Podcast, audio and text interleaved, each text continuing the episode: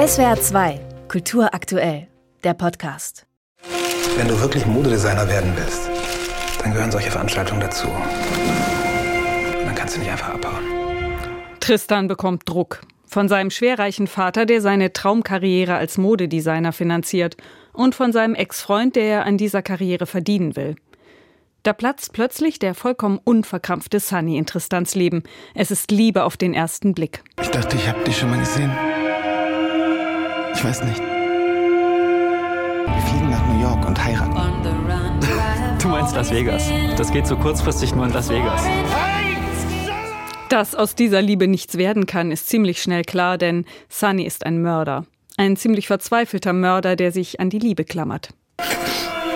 Mit dir ist alles anders. Alles blanko. Als Tristan den geliebten Verbrecher wild entschlossen aus seinem Leben verbannt, ist der Film noch lange nicht rum. Denn Kolja Malik belässt es nicht bei dieser Geschichte, wie das Leben sie hätte schreiben können. Film kann so viel mehr. Während die Realität stagniert, Sunny im Gefängnis verkümmert und Tristan versucht, sich auf seine Karriere als Modeschöpfer zu konzentrieren, tun sich bunte Parallelwelten auf. Sehnsucht, Traum, Fantasie entwickeln immer mehr Eigenleben. Wenn in der Realität nichts mehr sicher ist, bleibt nur der Traum.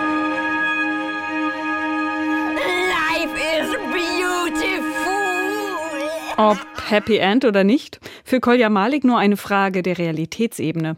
Als Drehbuchautor kann er die Liebesgeschichte nach ihrem tragischen Ende ja einfach weiterspinnen.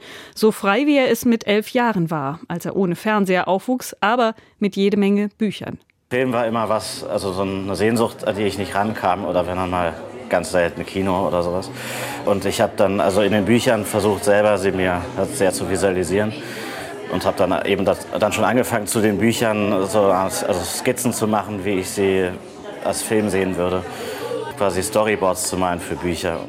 20 Jahre später schafft er mit Las Vegas Bildebenen, die die Fantasie der Zuschauenden beflügeln. Sie lassen Raum, die Geschichte des Darkroom-Mörders, für die es übrigens ein reales Vorbild gab, immer wieder neu auf sich wirken zu lassen. Viele Leute können direkt nach dem Film noch gar nicht drüber reden.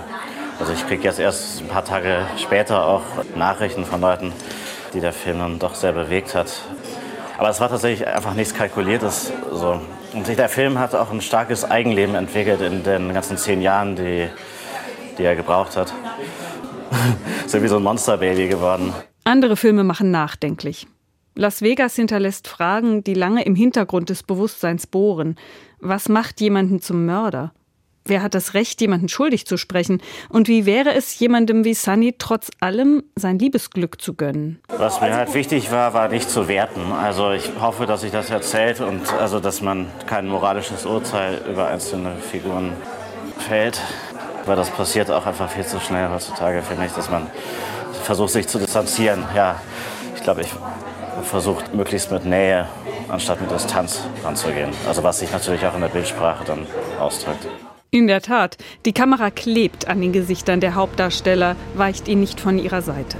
Dahinter wabern Hintergründe von Lichtreflexen, Farbteppichen, Negativbildern. Sich von diesen vielen Schichten aus Anspielungen, Metaphern und Realitätsebenen spontan überfordert zu fühlen, liegt nahe.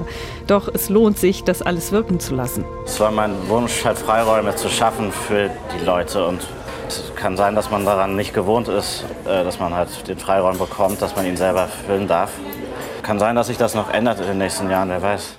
Wer weiß, vielleicht schauen wir den nächsten Kolja Malik-Film ja schon mit anderen Augen. So viel ist sicher, es wird wieder eine ziemlich komplizierte Liebesgeschichte. SWR 2 Kultur aktuell. Überall, wo es Podcasts gibt.